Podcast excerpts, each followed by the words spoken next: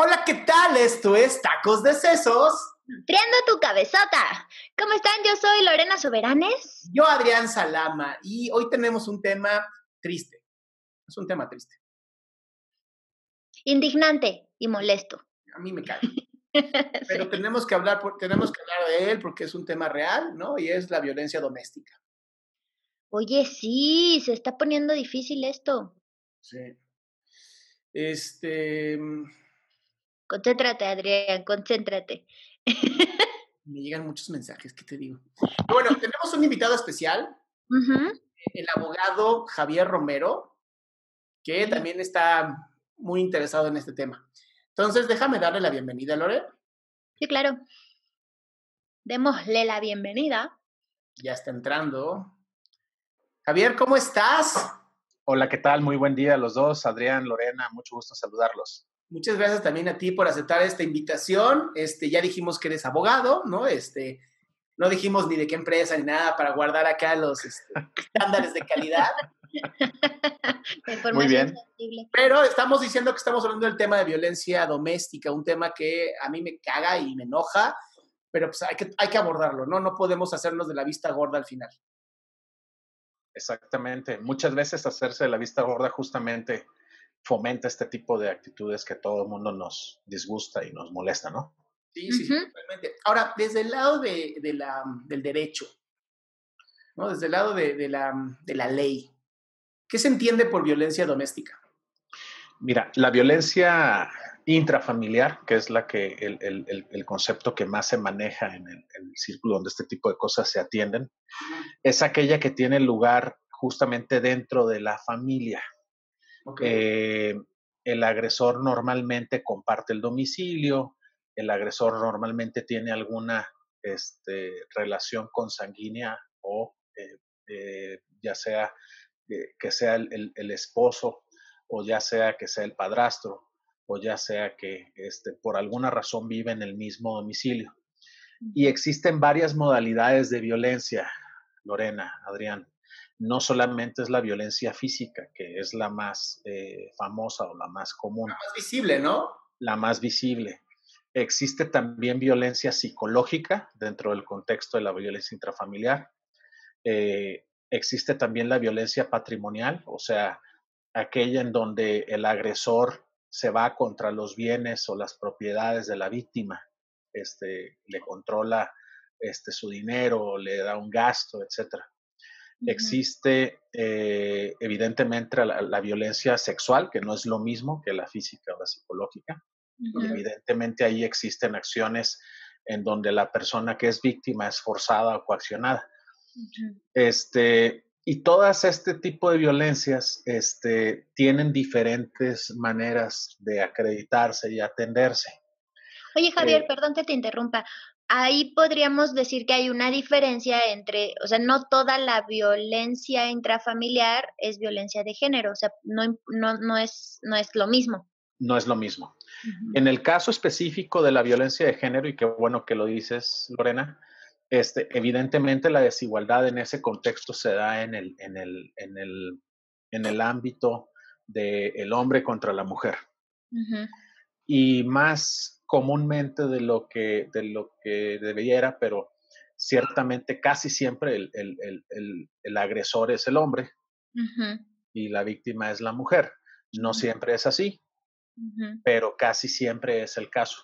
Donde no es así, te podría decir yo que se llega a presentar.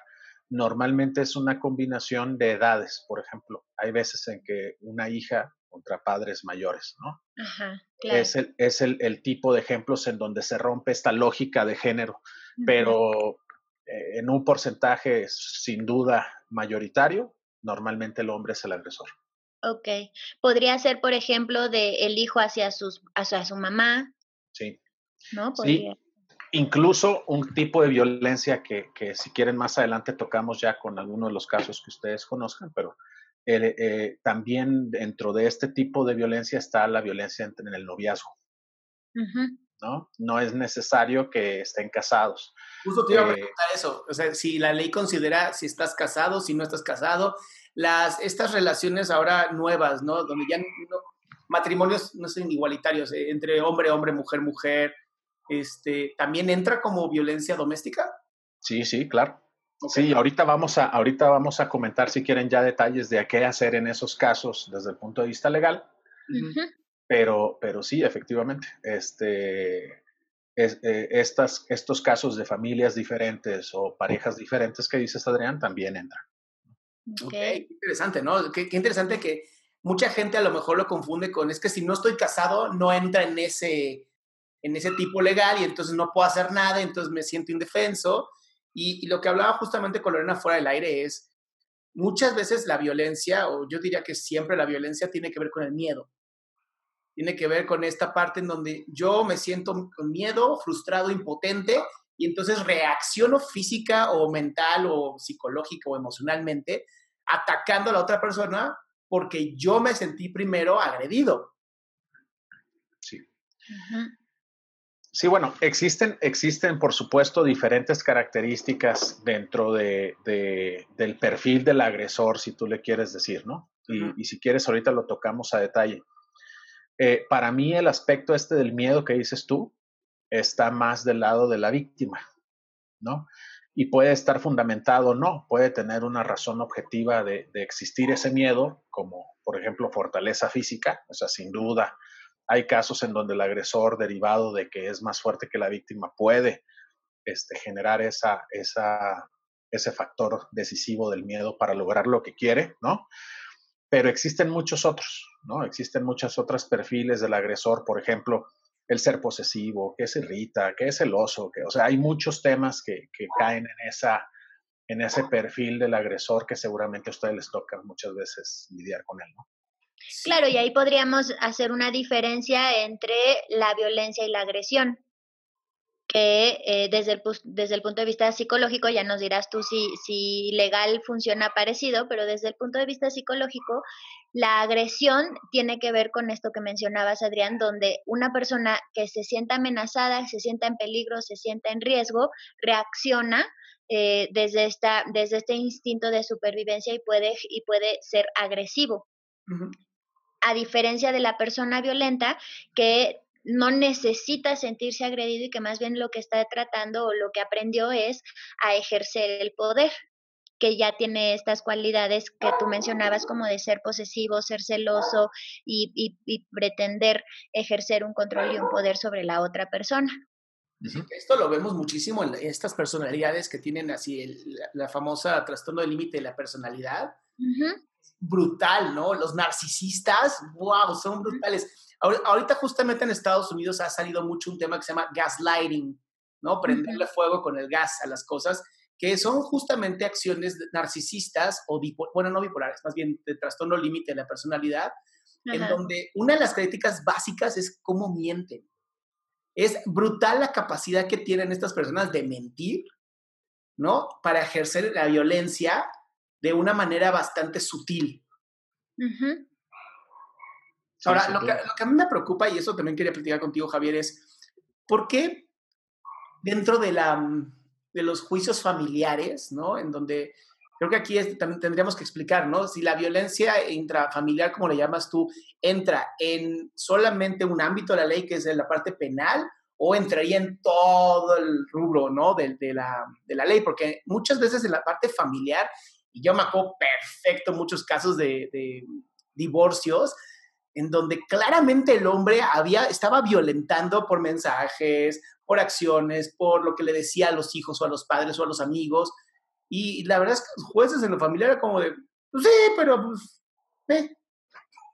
Mira, a ver, es, es importante el comentario. A ver, para claridad de conceptos, hay, hay dos líneas de atención legal de este tipo de asuntos la penal, que normalmente es a consecuencia de ciertos tipos penales, por ejemplo, las lesiones, las amenazas, este, y en los casos extremos y muy desafortunados, ahora los feminicidios, ¿no?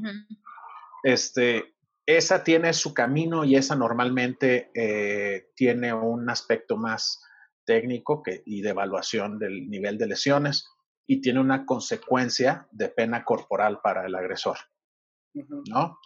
Eh, o de reparación del daño, depende del delito que sea. Y está el lado familiar, Adrián, que es el que dices tú. El, el lado familiar, normalmente en un contexto de juicio, de divorcio, en un contexto de, de en donde se esté discutiendo temas de, de patria potestad, etcétera, ahí estamos hablando más eh, de la determinación por parte de un juez de reglas de convivencia, en donde ciertamente un antecedente, un antecedente de violencia intrafamiliar va a jugar un papel muy importante y el abogado que esté defendiendo a la parte ofendida, a la víctima, tiene que acreditar que esos temas se dieron. Normalmente, en, en un contexto de juicio en, en, materia familiar, llevas el expediente penal si es que en un momento se dio estos temas de agresiones, ¿no? de, de lesiones. Eh, y si hay que mantenerlo o tener la claridad de que son temas por separado. ¿no? Y, y, si, y, si, quieres, ahorita ya vemos en específico cuáles son eh, las sugerencias de cómo atender este tipo de asuntos, pero, pero sí una persona que desafortunadamente tenga este tipo de, de, de, de problema en su vida, eh, tiene que tener claro que son temas separados. ¿no? Uh -huh, sí, claro. Sí, porque luego los quieren resolver en el mismo juicio familiar, ¿no? Y dígale a él que deje de decirme tal cosa. Y dígale a ella que deje de... Y el juez nomás como de, voy a sí. negociar. Claro, Ahora, el... por ejemplo, a, a, mi mamá es juez cívico. Mm. Entonces le toca, le toca revisar este tipo de riñas, ¿no? O sea, riñas mm. entre vecinos, ¿no? Riñas entre personas.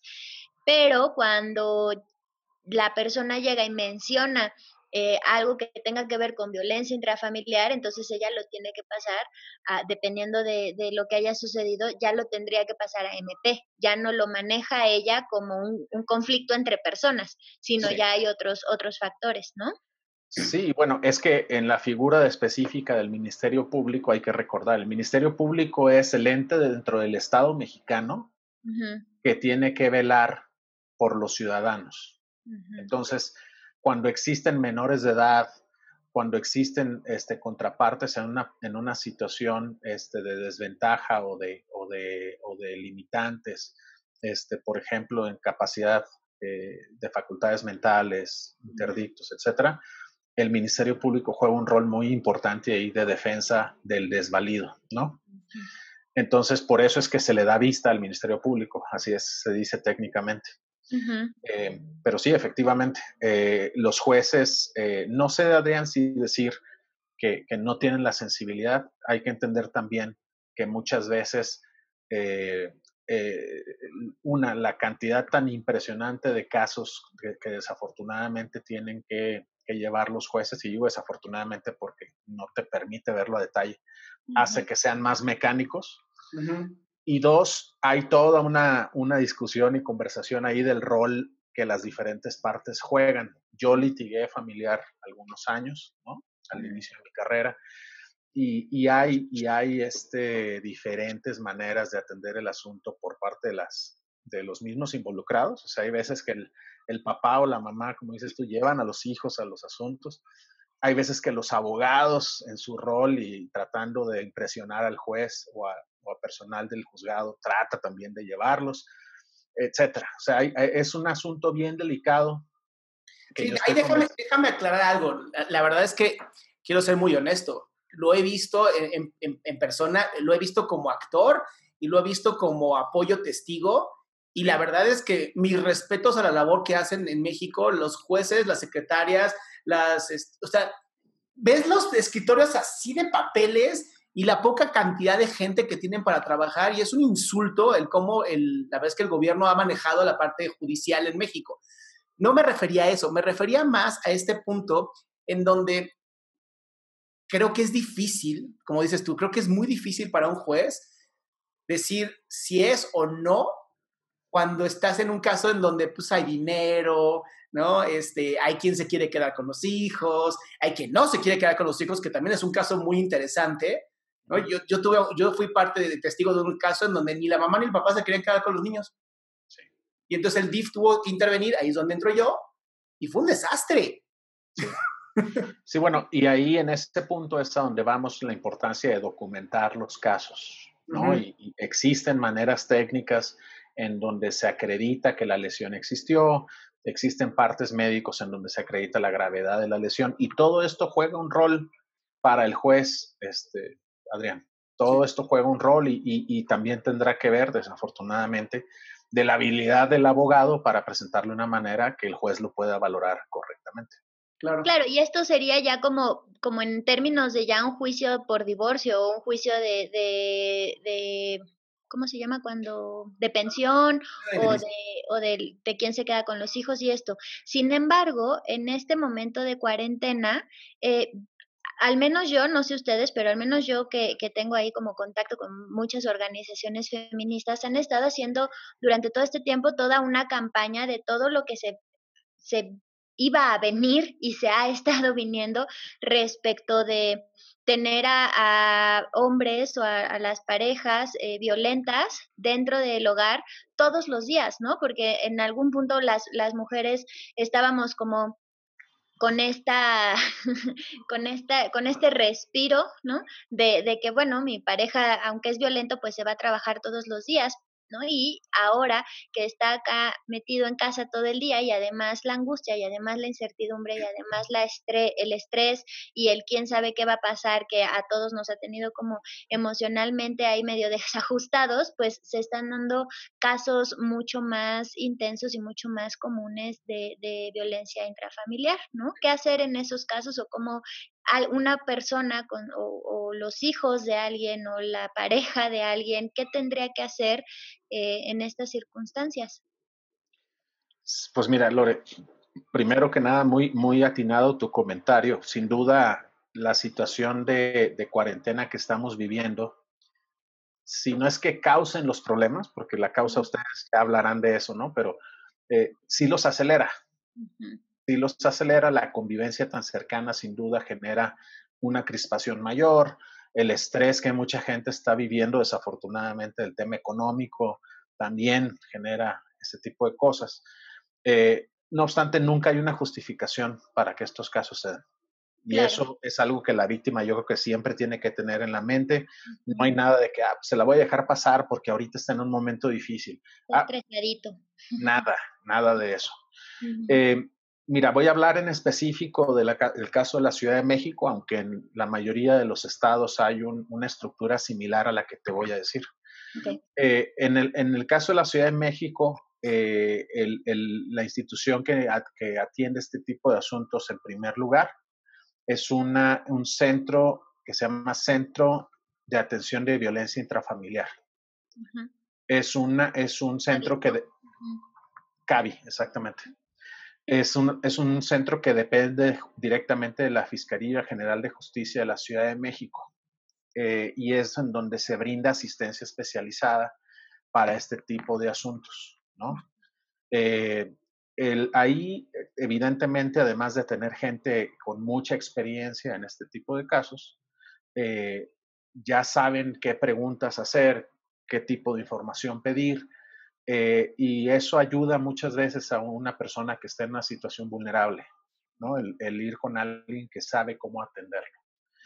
Em, el segundo, la segunda instancia que yo recomendaría, y es la que tú adelantabas ahorita, Lore, pues son las diferentes organizaciones eh, que, que, atienden a la sociedad civil. Eh, normalmente ahí existen abogados pro bono que tienen experiencia eh, normalmente ahí este, hay, hay gente igual especialista en la materia y es gente muy buena para escuchar y entender la magnitud del asunto.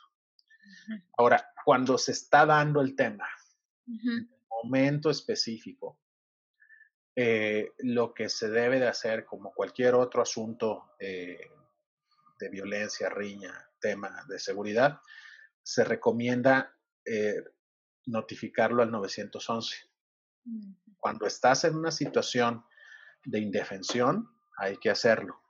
Hay veces en que no se puede. ¿Por qué? Pues porque está el, violento justo enfrente.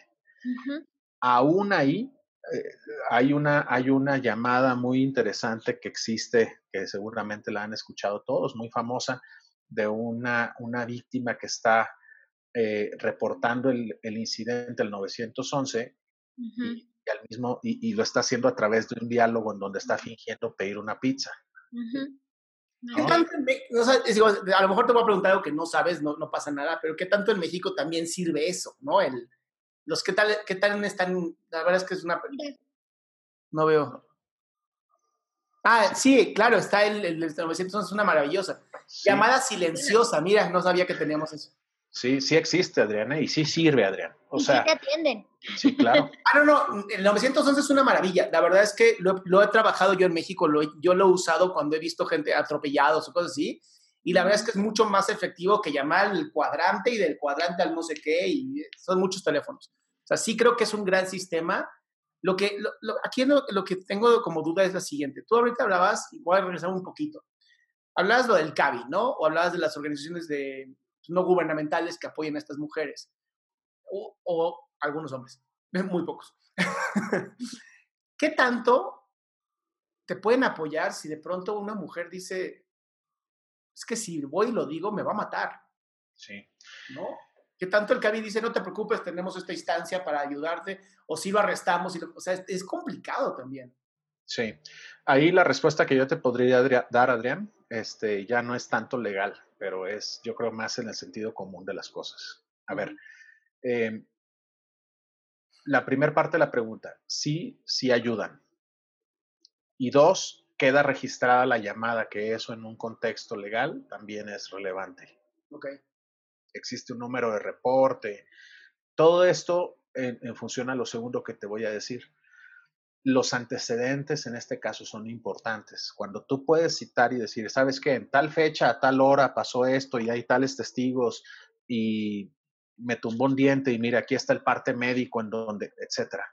Esos antecedentes van construyendo. No es deseable nunca, Adrián, que este tipo de cosas se dejen crecer, que es el caso que dices tú. Normalmente el violento empieza con algo menos grave que algo ya como una cuestión que ponga en riesgo la vida o que ponga en riesgo la, la, integridad física de una persona de manera grave. Por eso creo que es importante decirle, decirlo en este podcast, ¿no? Si, si tú como persona estás sufriendo algún tipo de violencia, ¿no?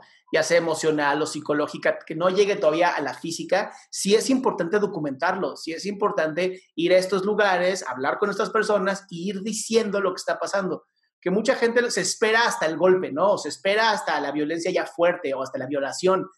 Y muchas veces, como dices tú, no empieza ahí. Empieza desde que te quita el celular, desde que te está diciendo, no puedes hablar con tal persona. ¿Mandé? Güey. Ay, dices puras pendejadas. Ajá, desde la violencia verbal, ¿no? Como dice Lore, que está perfecto. Desde ahí hay, en, hay en internet un, un, lo pueden buscar todos en Google, es algo que se llama el violentómetro, ¿no? E, es como lo más básico que, que, existe y sin embargo a muchas mujeres que yo les he mostrado esta información se sorprenden de que muchas, muchas conductas de sus parejas que no parecen, que no tomaban como violencia, están ahí registradas en el violentómetro. Y como bien dicen, el, el registrar este tipo de, de conductas antes de, que esté en riesgo la vida es importantísimo. Sin embargo, y creo que ahí ya nos toca a nosotros los psicoterapeutas, ¿no? Trabajar con, con la educación y con la, y con la mm, el desarrollo emocional de, de, las personas, porque aun cuando lo pueden registrar, pues traen otros, otros factores internos donde no, no, no les es posible, aunque lo registren, salirse de la, de la relación. ¿No? lo, voy a poner porque de verdad hay que decir las cosas buenas, ¿no? El, IPN, junto con el gobierno de México, la verdad es que mis respetos, ¿no? Siempre hablan mal de los gobiernos y han hecho cosas buenas también, ¿no? Y aquí voy a poner justamente el violentómetro para que lo vean.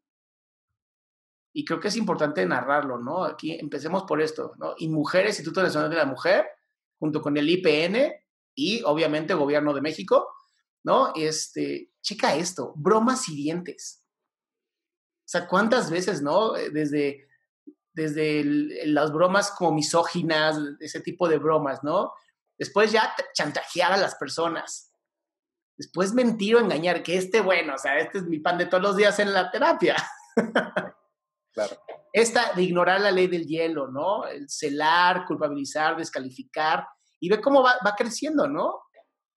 O sea, ridiculizar u ofender, humillar en público, qué maravilla que esté esto, intimidar o amenazar. Este muchas veces, Javier, yo, yo lo había visto que, En México se, se tenía o se tiene esta idea tonta de que la, mm, como que las amenazas realmente no funcionan, ¿no? Que te pueden amenazar y no puedes hacer nada legalmente. Eso es una mentira, ¿no? Es una mentira, por supuesto que se puede denunciar. Checa por supuesto que se puede denunciar. Y fíjate, uno de los temas ahí ahorita, si quieres, este, está muy bien la lista y es muy útil que la gente lo, lo entienda y lo, conozca. eh, Adrián Lore, el, el, tema de la violencia se puede volver incluso grave en términos legales, ¿no? Cuando existe la, re, la, reiteración de los actos violentos, ¿no? Entonces, por eso la importancia de entender no nada más el, el, el grado de avance y de, y de, agravamiento de este tipo de conductas, sino el entender que también la suma de conductas no tan graves cuestan legalmente, uh -huh. ¿no? Entonces, sí es importante tenerlo claro. Uh -huh. eh, y volviendo al tema de no dejar que se vuelvan graves, eh, sí, sí, sí es importante entender que una vez que esto toma otra dimensión, eh, existen medidas que los mismos jueces pueden determinar y permitir a las víctimas que reciban beneficios, por ejemplo, de estar dentro de un albergue del gobierno o de los refugios para garantizar que, que no van a tener los, los, los, agresores acceso a la gente, sobre todo la que, la que está expuesta a este tipo de cosas, ¿no? Entonces, por ejemplo... Estamos años luz de que la ley se, se aplique tal cual está hermosamente escrita, ¿no? Es difícil. Yo, yo tengo un caso de, de una chica que denunció, se le llevó un albergue y el tipo la buscó y la mató. O sea, con todo y protección, con todo y lo que hubo, hubo este caso en donde, por desgracia, como dices tú, no hay que esperar a que llegue a eso. Exacto. Ahora, yo tengo una duda. Yo como persona familiar, pero no directo, ¿no? A lo mejor soy el papá y estoy viendo, digo, yo mataría a esa persona, pero bueno, ¿no? Este, estoy viendo que el esposo de mi hija violenta a mi hija y mi hija no dice nada. ¿Yo puedo denunciar? Eh, existen casos en donde sí es posible que lo hagas, ¿no? Pero la realidad es que eh, la parte ofendida tiene que... Ok. Eh, o sea, la víctima tiene que ir. Sí. Bien. Eh, existen, por, en, la, la, excepción a eso sería los menores de edad. Ok. okay. Ahí sí, los menores de edad tienen, este, evidentemente la ley establece que no, eh, no es que no lo puedan hacer, pero sí puede ir un padre o un tutor uh -huh. en representación de ellos. ¿no? Ok. Ok, y entonces, por ejemplo, si yo estoy en mi casa y estoy con mi pareja y nos empezamos a pelear y hay golpes o hay este, agresiones y yo marco al 911, ¿y qué va a pasar? Se te va a canalizar la llamada y lo más seguro es que tiene que llevar, llegar a una unidad de, de seguridad pública eh, al sitio. Va a llegar una patrulla. Va a llegar una patrulla y dependiendo la situación, Lorena, los, de, los, los agentes pueden eh, realizar diferentes acciones, ¿no? Pero lo mínimo, mínimo, mínimo que va a pasar es que ellos van a levantar un parte. Uh -huh. Ese parte a ti te va a servir para interponer la denuncia. Ok, ya que, ¿y ahí ya queda un antecedente o tengo que interponer, tengo que meter la denuncia? Tienes que interponer la denuncia, pero el antecedente te va a servir. Tú vas a ir en la denuncia y vas a decir los hechos y vas a decir como le consta a la gente fulano y sutano, según el parte que ellos mismos levantaron, normalmente te van a dejar el, el parte y te van a dar el número. Okay. Este, a ellos no les... pueden meter a tu casa, ¿verdad? Los policías. Tienes que abrirles tú la puerta. Les tienes que abrir la puerta. Exactamente. Por ejemplo, si yo, si yo llamo al 911, canalizan mi llamada, llega una unidad. Y en ese momento yo no quiero hacer nada, pero quiero ir al otro día u otro día cuando mi pareja ya no esté aquí y, y que no se dé cuenta que voy a ir, se puede. Sí, por supuesto que se puede. Okay. Por supuesto que se puede. Para eso, yo lo que creo es que es muy importante que alguien ya se asesore previamente, ¿no? O sea, yo creo que es muy importante que si se da el evento y la situación lo permite, ve al CABI, asesórate con una, un cercano a ti uh -huh. eh, y empieza a entender cuáles son los pasos que puedes seguir. Y volviendo otra vez al tema de, de, de, de sentido común, no te expongas, ¿no? Uh -huh. Si ya sabes este, que cierta persona, hay ciertos momentos del día o cierto tipo de cosas. Este, es muy difícil ahorita en la situación de confinamiento, ¿no? Claro. Pero trata de no estar, trata de no exponerte a ese tipo de cosas. Eh, claro, sin, eh, o sea, estar en este momento de, de, confinamiento, pues de pronto sí que sea más importante mi, mi, mi integridad o mi, mi sobrevivencia que eh, enfrentarme o, alegar o, ¿no? O sea, de pronto sí ponernos a salvo va a ser en estos tiempos un poco la opción. Sí. Sí. Este, y, y, lo otro es, una vez ya documentado todo como debe de ser, entonces si interpones la denuncia ya con un sentido claro de qué es lo que buscas tú lograr. Claro, porque yo puedo, puedo llamar al 911 y que se haga ya este cagadero y puedo argumentar el, me asusté y pero no te preocupes mi amor yo te sigo amando no y ya y ya en otro momento este comenzar a, como no hacerlo en el en el calor de, de, del conflicto no sino sino hacerlo cuando ya esté más tranquila y empezar a informarme como bien dices. Si la situación lo permite sí.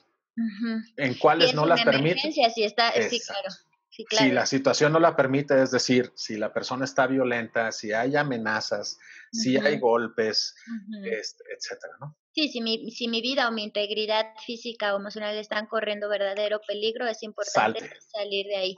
Salte. Inmediatamente tienes que poner eh, tierra de por medio en ese caso, ¿no?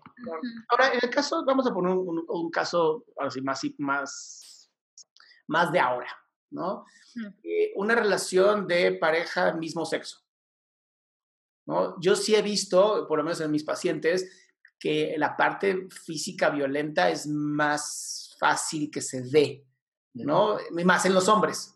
Sí. ¿no? La verdad es que no he tenido tantas pacientes mujeres en estas relaciones lésbicas, pero sí en pacientes homosexuales hombres, donde sí eh, cualquier discusión fuerte de pronto se van a los golpes, pero no lo denuncian. ¿No? Es como de, ah, ya se arreglaron a golpes. Mm. Y esto creo que también es importante que, se entienda que eso también es violencia y eso también puede ser atendido por la ley. Sí, por supuesto. A ver, aquí estamos, aquí la única diferencia, Adrián, es, que estamos hablando es el contexto de que es intrafamiliar, ¿no? Sí. Este, eh, la ley establece delitos de lesiones, eh, con independencia de que sea pareja del mismo sexo o, o no. Este, si dos personas se agarran en la calle y hay una riña, pero, eh, o sea, eh, y una persona le causa a la otra lesiones que pongan en peligro su integridad o su vida, es un delito que se tiene que perseguir. Entonces, eso existe. Yo creo que en el caso que, dices eh, de parejas del mismo sexo, tenemos que poner atención al perfil del agresor otra vez volvemos a esa, a esa cuestión. A ver, si una persona no controla sus impulsos, si una persona abusa de bebidas alcohólicas, si una persona experimenta cambios de humor muy abruptos e incontrolables, eh, etcétera. Eso, ese, ese contexto sin duda aplica a lo que estamos diciendo. Ok. Claro, porque puedes, o sea, una cosa es la violencia de género, pero también hay otros factores donde no importa el género, sin embargo, sí hay una como una jerarquía o un ejercicio del poder o un ejercicio del control sobre otra persona independientemente del género que tenga, ¿no? Exactamente. Y sobre todo, Lorena, viven en la misma casa. Exacto. ¿no? E, eso, eso es, el, es un contexto que, que, que, se adecua a lo que estamos platicando. ¿no? Si es intrafamiliares porque viven en la misma casa. ¿Perdón?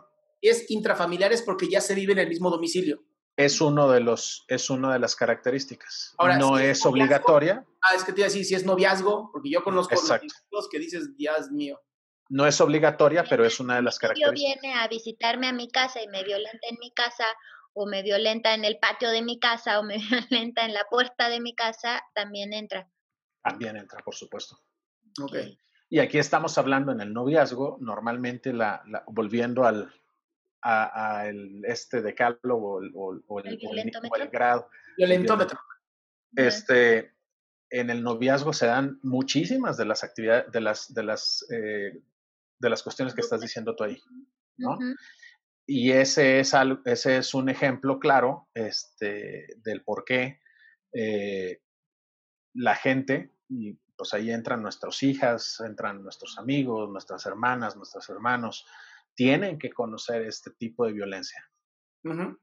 Claro, porque ahí ya entra otro factor que es mi archienemigo, Adrián lo sabe, el amor romántico. Sí. ¿Qué? ¿Qué el amor de Disney es tu archienemigo. Es lo mismo. o sea, mi archienemigo es el amor romántico y su máximo representante es Disney.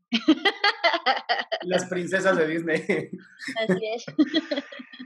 Sí, si tú analizas las películas de Disney, las primeras, la primera ola de películas, son mujeres violentadas y nunca se dan cuenta. Sí, sí, sin Desde duda.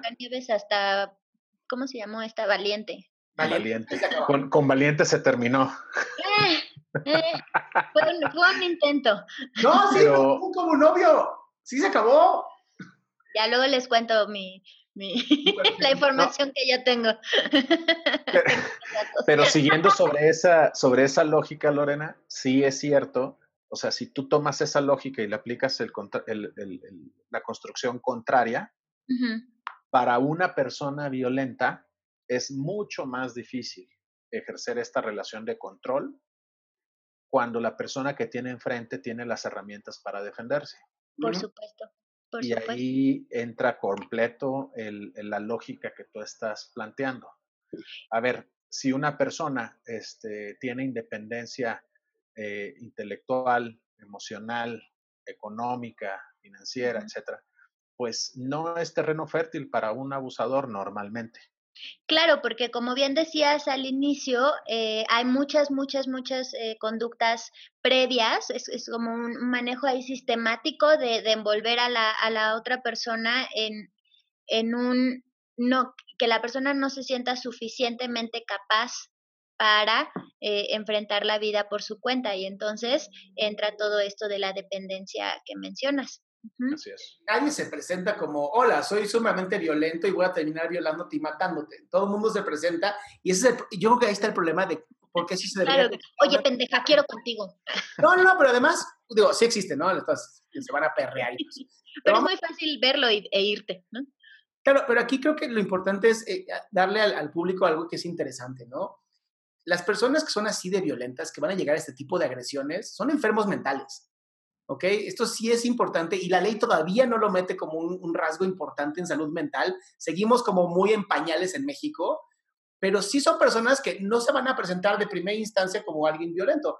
Va a ser sumamente seductor, ¿no? Porque son narcisistas, sumamente manipuladores, van a saber ir calibrando perfectamente cómo ir midiéndote y la violencia va a empezar con el primer ay, sin querer vi tu teléfono. Son románticos. Les prometo que la violencia empieza con, a mí, se los prometo que a mí alguien en algún momento me lo dijo, me dijo, ¿cuándo vas a entender? Llevábamos como un mes, ¿cuándo vas a entender que yo vine a este mundo a complacerte? Y yo, alerta, ¿no? cuidado, cuidado. Porque yo dije, ok, si este güey vino a este mundo a complacerme, ¿a qué cree él que vine yo? A ser complacida. amarrada en una cama. y de pronto, y de pronto, si, si él no, si él no cumple mis expectativas, ¿a qué tengo derecho yo? Y si no cumplo yo sus expectativas, ¿a qué tiene derecho él? ¿No? Entonces, como, como perfectamente bien dices, Adrián, las, las personas violentas son sumamente seductoras y sumamente románticas y sumamente eh, ¿sabes? Como de, este, de esta idealización de no puedo creer que no te había encontrado antes, no puedo creer que eh, jamás había conocido a alguien como tú. Y todas estas frases románticas, les prometo que son el primer indicio de violencia. Se los prometo. O sea, la persona no tiene que llegar a ser golpeador, mucho menos feminicida, no es necesario, O sea, ese es otro rubro. Sin embargo, sí puede llegar a, unos niveles importantes de violencia una persona que de entrada es muy romántica. Sí, sí, porque te pone aquí, tú no cumples esto, entonces ahora te tengo que castigar. Exactamente, o te pongo aquí y entonces si yo te pongo aquí, ¿dónde me pongo yo? Y si yo me pongo abajo, eso, me, eso no me va a gustar, eventualmente lo voy a resentir y entonces voy a buscar bajarte para que yo no me sienta tan abajo. Y ese es como todo el mecanismo de la, de la violencia y del ejercicio del poder. Y ni siquiera estamos hablando de un golpe. no hemos ni empezado. Lore, hay un tema que yo, yo podría decirte ya como papá, ¿no? Tengo una hija de, de nueve años, diez, ya casi. Em, una, eh, para un niño con la inocencia que ve la vida y con la buena voluntad que ve la vida, sí es importante enseñarles que no todo el mundo es bueno. Para mi hija, por ejemplo, este, el entender, me, llama la atención, por ejemplo, lo difícil que le parece entender la lógica de cómo hay gente que es capaz de robarse niños, por ejemplo. Y ya que lo entiende, este, aun y cuando para ella no hay una lógica del por qué lo harían, ella entiende que se tiene que proteger. Claro. Entonces, este tipo de cosas que dices tú, de, a ver, em, una persona es capaz de hacer esto y empieza con un te quiero posesivo, si le quieres decir así. Claro. Todos esos son indicios, ¿no? Y yo creo, si algo le pudiera decir, yo que vengo, yo soy de Sinaloa y allá se dan este, diferentes cosas que para mí son difíciles de entender con mis Es más surrealista que la Ciudad de México, sí, sí es así. Pues no sé, no sé, yo creo que se da en más lados, aquí también seguramente, pero allá yo veo este, la imagen del macho sinaloense, ¿no? bueno para, para, el trago, bueno para X, Y, Z. Todos esos indicios son importantes. Claro. Cuando dicen, oye, ya ves cómo, o sea, si te das cuenta de cómo se porta con sus papás, de cómo se porta con sus amigos. A ver, si alguien es muy bueno para los golpes en la prepa, ya tiene este instinto de violencia. Este, ya, cruza una línea. Exacto.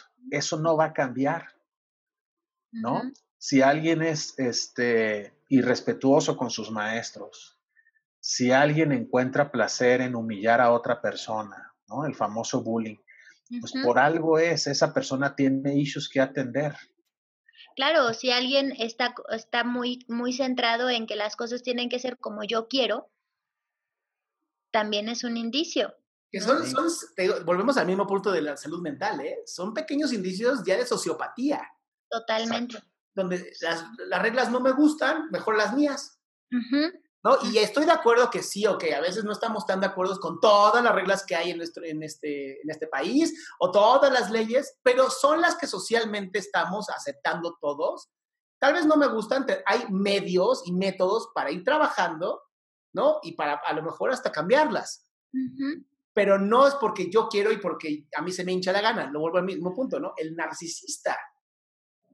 Claro, y el narcisista, el narcisista y el sociópata son podríamos decir que son los que tienen como más ítems que califican para una violencia física, un feminicidio, un, algo un poco más extremo. Sin embargo, por ejemplo, el, trastorno border son personalidades que probablemente no van a llegar a algo tan tan grave, probablemente, sin embargo, sí van a ejercer mucha, mucha, mucha violencia en términos de, de haz lo que yo lo que yo quiero que hagas o por qué no, ¿no? Como este, no sé si a ustedes les ha pasado a mí, sí, lo he visto como este, es que no me, no me comenta mis cosas en las redes. Y entonces eso es un motivo para que haya un montón de, de agresiones, ¿no? El, el, que yo pienso que él eh, o mi pareja debería ser pareja como yo creo que debería ser pareja. Y entonces ya desde ahí, en el no aceptar la individualidad de la otra persona y no aceptar que el otro no es mío, ahí empiezan ya las agresiones, aunque sean cosas chiquitas como es que no me has escrito en todo el día. Sí.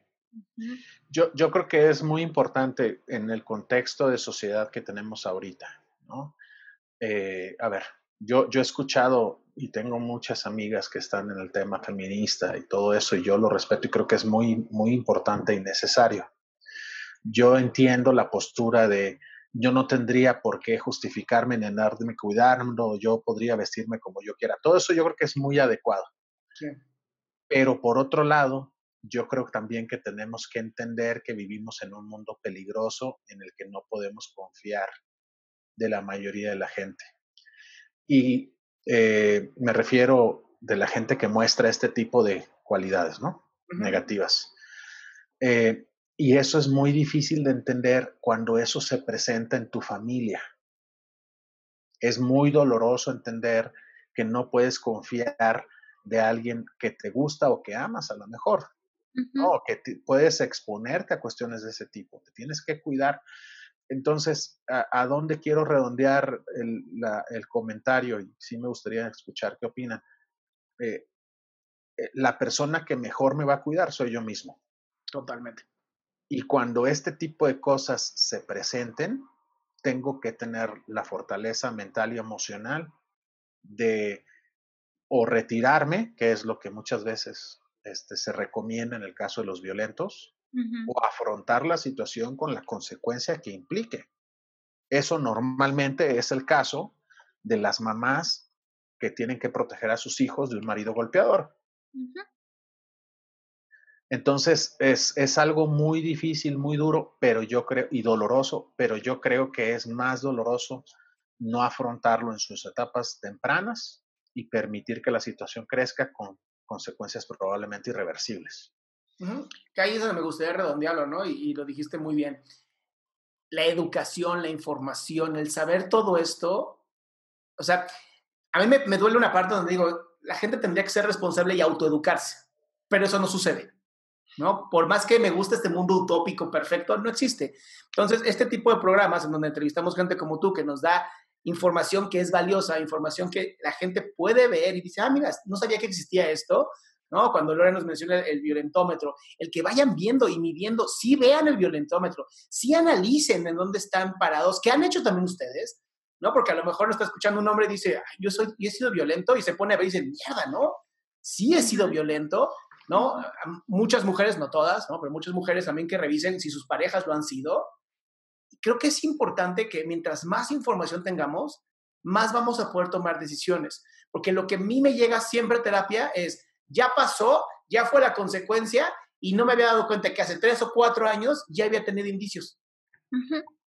Claro, y yo creo también que, que sí, o sea, mi, la persona que más me va a proteger voy a ser yo misma, sobre todo porque todos traemos en este punto de, en este 12 de mayo de 2020, todos sin excepción traemos culturalmente y tradicionalmente, sí, tradicionalmente y familiarmente, todos traemos un nivel de amor romántico, de machismo, de misoginia, de, de, amor tóxico, de todos traemos empapado eso. Entonces creo que van a tener que ser varias generaciones para que la situación comience a cambiar. Entonces, sí, en este momento casi todos tenemos eh, en nuestro mismo núcleo familiar o al papá alcohólico o al papá violento o al papá machista o al papá que ejerce este, esta relación con mamá eh, no desde la igualdad, ¿no? sino más bien desde, desde la jerarquía y, ¿no? y todo esto. Entonces, todos lo traemos arrastrando. Entonces está súper padre que, por ejemplo, Adrián, que tiene a su hija también de nueve, ya cumplió 10, ya cumplió 10. De 10, tú a tu hija de 9 y que estén, y que estén eh, ellas experimentando una paternidad distinta. Y eso les va a ayudar muchísimo a que cuando sean adolescentes, empiecen a ser adultas jóvenes, no se relacionen de la misma manera que sus, eh, sus eh, pares generacionales como yo y como un montón de otras mujeres que hemos ido como luchando contra, contra lo que aprendimos y cómo aprendimos a relacionarnos en pareja, ¿no? Entonces creo que por lo pronto sí va a tener que ser un sálvese quien pueda y la persona más confiable para defenderme voy a ser yo misma, pero ojalá con todo esto que estamos haciendo eso vaya cambiando, ¿no? En unas 46 generaciones o algo así. Yo espero que menos. No, yo, yo, estoy seguro que menos, Lore, sobre todo porque lo que mencionas ahorita en el Sálvese quien pueda, no es lo deseable, o sea, qué mejor que fuera por decreto y que dijéramos ahorita se acaban los, las manifestaciones de violencia, a partir de hoy podemos caminar tranquilos por la calle. No es así. O que mi simple círculo, mi mamá y mi papá me protejan de algo así, pero muchas veces ni siquiera muchas veces ni siquiera. Entonces, por eso eso, este tipo de cosas es algo que, que como bien dice, inician con uno, ¿no? Y empiezan a, a, a, replicarse y a permear en el círculo cercano y así es como se van haciendo las cosas, ¿no? Entonces, sí, sí quiero eh, aprovechar y agradecerles el espacio. Este tipo de mensajes siempre hay alguien que necesita escucharlos y ojalá le llegue a quien lo requiera. Así será. Claro.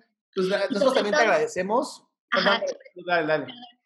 El, el, avisarle también a quien nos está escuchando que aquí habemos tres personas que podríamos con todo gusto eh, escuchar y hacer lo posible por, por, encaminarlos, ¿no? Hacia, o encaminarlas hacia donde necesiten estar, así es que con toda la confianza, pues pónganse en contacto, ¿no?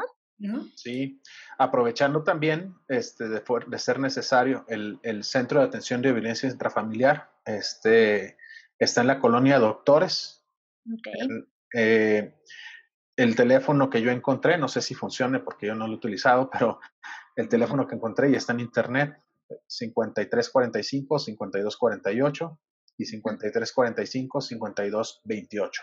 Ok, bien. Creo que también es, es, muy importante decir que ya se puede hacer denuncias ante el Ministerio Público Virtual. ¿no?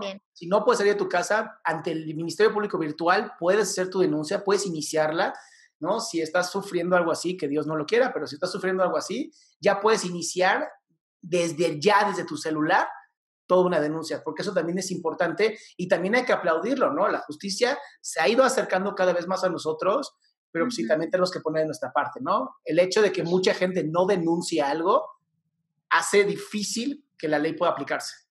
Así es. Claro, es comprensible de pronto también, pero ojalá podamos ir modificando esa parte, ¿no? O sea, yo no sé qué haría yo si viviera algo así, no estoy segura de que denunciaría, ¿no? Depende de un montón de factores y de un montón de, de elementos para que yo tomara esa decisión.